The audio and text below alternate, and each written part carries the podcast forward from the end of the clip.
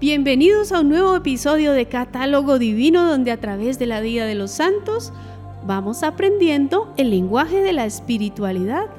La espiritualidad nos trae conocimientos celestiales, por ello es frecuente que se valga de símbolos y comparaciones con lo cotidiano para elevar nuestro corazón hacia los horizontes divinos hacia los cuales Dios nos quiere atraer. El Espíritu Santo va iluminando las almas para comprender esos símbolos y por medio de la oración y la lectura orante de la palabra de Dios, se capta más esa sabiduría que Dios concede a los sencillos y humildes de corazón.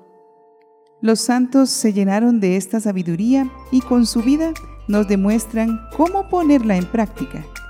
Para aprender más, conozcamos qué santo recuerda la Iglesia Católica en el día de hoy, 14 de diciembre. Claro que sí. Hoy recordamos a San Juan de la Cruz, presbítero y religioso, San Ángelo, abad, Santos Herón, ateo, Isidoro y Dioscoro, mártires, Santos Ares, Promo y Elías, mártires, San Folcuino, obispo, San Folenino, obispo, San Matroniano, ermitaño, San Nicasio, obispo, San Pompeyo, obispo, San Venancio Fortunato, obispo, Santa Dróside, mártir, Santos Tirso, Leucio y Calínico y compañeros mártires, Beata Francisca Chervier, Virgen, Beato Buenaventura Bonacorsi, presbítero, Beato Namtala El Jardini, presbítero, Beato Protasio Cubels Minguel, religioso y mártir. El día de hoy conoceremos un santo que dejó en hermosos escritos un camino en su vida hasta el encuentro con Dios. Él es San Juan de la Cruz. San Juan de la Cruz nace en 1542 en Fontiveros, un pequeño pueblo de Ávila en España, agrícola y ganadero con una pequeña industria de telares. Es el segundo de los tres hijos de Gonzalo de Yepes y Catalina Álvarez, modestos tejedores de seda. Pronto mueren su padre y el segundo de sus hermanos, probablemente a consecuencia de la crisis agraria y del hambre presente en Castilla. La madre busca ayuda con ciertos parientes toledanos, pero al serle negada se traslada temporalmente a Arevalo para posteriormente establecerse en 1551 en Medina del Campo. La infancia y adolescencia de Juan de Yepes se desenvuelven en un ambiente de extrema pobreza. Estas duras circunstancias tienen como consecuencia su débil constitución física. Su familia recibe ayuda de instituciones de caridad, y así Juan asiste al colegio de los niños de la doctrina, ayudando en el convento, en misa y a los oficios, acompañando en los entierros y pidiendo limosna. En este centro recibe una educación elemental que le permite proseguir su formación en el colegio de los jesuitas. Compagina sus estudios trabajando en el Hospital de Nuestra Señora de la Concepción de Medina, especializado en la curación de enfermedades venéreas. La vocación religiosa le lleva con 21 años a ingresar en los Carmelitas de Medina con el nombre de Fray Juan de Santo Matías. Su vocación es claramente contemplativa y eremítica. Ya como fraile, se instala en Salamanca, en cuya universidad realiza los tres cursos preceptivos para bachillerarse en artes. Para bachillerarse en artes entre los años 1564 y 1567. Se ordena como sacerdote en 1567 y se decide ingresar en la Cartuja, orden eremítica alejada de la inestabilidad de su orden, en un momento de reforma del Carmelo. En medio de esta crisis, ese año en Medina se produce el decisivo encuentro con Santa Teresa de Jesús. Santa Teresa fundaba por entonces los conventos de la rama reformada de las Carmelitas. Cuando oyó hablar favorablemente de Fray Juan, de quien la santa al entrevistarse con él quedó admirada de su espíritu religioso y le dijo que Dios le llamaba a santificarse en la orden de Nuestra Señora del Carmen. También le refirió que el prior general le había dado permiso de fundar dos conventos reformados para hombres y que él debía ser su primer instrumento en esa gran empresa. La reforma del Carmelo que lanzaron Santa Teresa y San Juan no fue con intención de cambiar la orden o modernizarla, sino más bien para restaurar y revitalizar su enfoque original, el cual se había suavizado mucho. Y la herencia de estos santos hoy sigue siendo una gran riqueza de espiritualidad.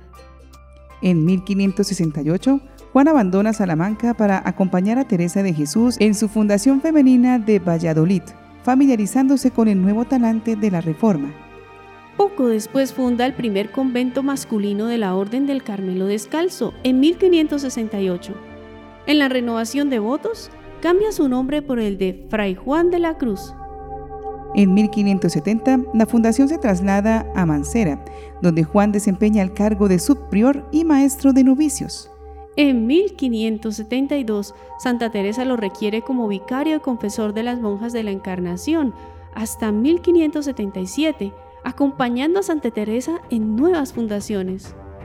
Con su ejemplo, San Juan supo inspirar a los religiosos el espíritu de soledad, humildad y mortificación. Pero Dios, que quería purificar su corazón de toda debilidad y apego humanos, le permitió pruebas interiores y exteriores. Después de haber gozado de las delicias de la contemplación, Juan se vio privado de toda devoción a este periodo de sequedad espiritual se añadieron la turbación, los escrúpulos y la repugnancia por los ejercicios espirituales. En tanto que el demonio le atacaba con violentas tentaciones, los hombres le perseguían con calumnias. Estas pruebas el santo las describe en la noche oscura del alma. En este momento de la historia confluyen dos directrices reformadoras. Por un lado, la reforma del rey Felipe II, que apoya la reforma de los carmelitas descalzos, y por otro, la reforma impulsada por los papas, apoyando a los carmelitas calzados, que quieren evitar la separación de la orden en dos grupos. En 1575, el capítulo general de los carmelitas envía al padre Jerónimo Tostado con el objetivo de suprimir los conventos fundados sin licencia del superior general y de recluir a Teresa de Jesús en un convento elegido por ella. En este contexto, la noche del 3 de diciembre de 1577, Juan de la Cruz es apresado y trasladado al convento de frailes carmelitas de Toledo, donde comparece ante un tribunal de frailes calzados que le conmina a retractarse de la reforma teresiana, a lo que se niega. Es encerrado en una oscura y angosta celda durante más de ocho meses. En un estado de abandono total que a otros habría llevado a la locura, Juan de la Cruz escribe una grandísima poesía de amor, las primeras 31 estrofas del cántico espiritual, a la vez que los romances y el poema de la fonte. Tales circunstancias difíciles fueron elementos determinantes que recogió en su símbolo místico y literario, el de la noche oscura. Al cabo de estos meses, viendo próximo su desenlace absurdo y fatal, Juan planea cuidadosamente su fuga. En la noche del día de la Asunción, la Santísima Virgen se apareció a su afligido siervo y le dijo, Sé paciente, hijo mío, pronto terminará esta prueba. La Virgen le mostró en una visión una ventana por la cual cuando hubo la ocasión pudo salir.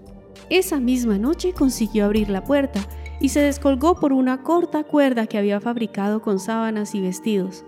Dadas las circunstancias, su fuga fue un milagro.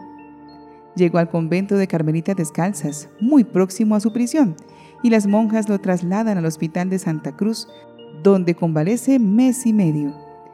Juan tuvo una experiencia angustiosa pero la inundación de luz y amor divinos que sucedió a esta prueba fue el premio de la paciencia con la que había soportado el siervo de Dios. En 1578, Juan va hacia Andalucía para reponerse y llega como vicario al convento, aislado de las tensiones entre calzados y descalzos. Entabla amistad con la priora Ana de Jesús. En este entorno sosegado y relajante en plena naturaleza, disfruta de una etapa de fecunda creatividad y escribe sus obras, Cautelas, Avisos, Montecillo de Perfección y el poema Noche Oscura, y comentarios aislados a las estrofas del cántico. Ya en 1580 se erige el Carmelo Descalzo como provincia exenta, aunque no será hasta 1588, muerta ya Santa Teresa, cuando logre ser orden independiente. En 1581 en Ávila, Juan tiene su último encuentro con Teresa de Jesús. En 1582 viaja a Granada acompañado de Ana de Jesús. En marzo toma posesión del priorato del convento de los mártires, donde permanecerá hasta 1588. Después de la muerte de Santa Teresa se agrava la división en la comunidad. Juan apoyaba la política de moderación del provincial Jerónimo de Castro, en tanto que Nicolás Doria era muy extremoso. El padre Nicolás fue elegido provincial y el capítulo general nombró a Juan vicario de Andalucía.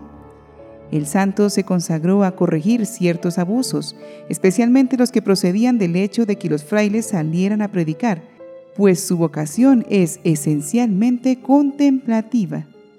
Nicolás Doria, creyendo que el santo estaba aliado con sus enemigos, lo retira de sus cargos enviándolo al convento de la Peñuela, donde, entregado a la oración, decía Juan, Porque tengo menos materia de confesión cuando estoy entre las peñas que cuando estoy entre los hombres. Siendo vicario provincial, San Juan había restringido a dos frailes sus licencias de salir a predicar. Inicialmente se sometieron, pero más adelante prefirieron desacatar la disposición del vicario. Estando en Peñuela, Juan cayó enfermo y le mandaron a escoger convento entre el de Baeza y el de Úbeda. El primero estaba mejor provisto y tenía por superior a un amigo del santo. En el otro era superior Francisco, a quien Juan había corregido junto al padre Diego. El santo escogió este segundo convento. El viaje empeoró su salud que sobrellevó pacientemente. El superior lo trató inhumanamente, prohibiéndole visitas, una atención cordial y alimentos más favorables. Después de tres meses de sufrimientos muy agudos, el santo falleció el 14 de diciembre de 1591. La muerte del santo trajo consigo la revalorización de su vida, y tanto el clero como los fieles acudieron en masa a sus funerales. Sus restos fueron trasladados a Segovia. Dios quiso que se viese su vida auténtica para edificación de muchas almas. Beatificado en 1675 y canonizado en 1726. En 1926 fue proclamado doctor de la Iglesia. La doctrina de San Juan se resume en el amor del sufrimiento y el completo abandono del alma en Dios. Ello le hizo muy duro consigo mismo. En cambio, con los otros era bueno y amable y condescendiente.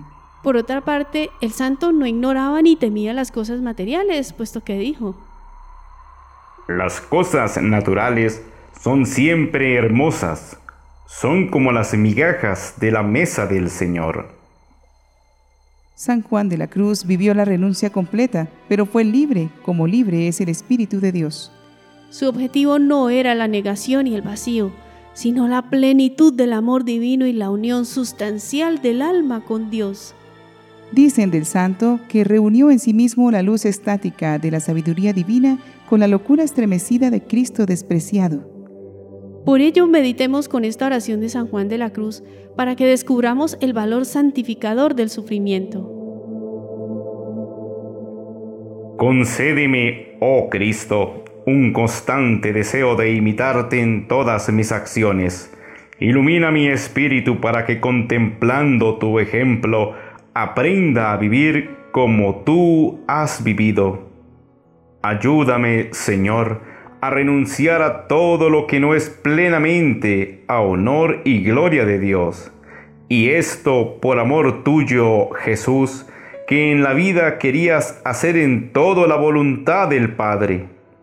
Oh Señor, haz que yo te sirva con amor puro y entero, sin esperar en cambio éxitos o felicidad. Que yo te sirva y te ame, oh Jesús, sin ningún otro propósito que tu honor y tu gloria. Amén. Decía Juan de la Cruz. Hemos sido hechos para el amor. El amor lleva a las alturas de la contemplación, pero el amor es producto de la fe, siendo el único puente que puede acercar nuestra inteligencia a la infinitud de Dios. Dios no pide lo mismo a todos. Él sabe la capacidad y el corazón de cada uno. El amor expande el corazón y las capacidades de entrega, y Dios hace posible que este anhelo se cumpla.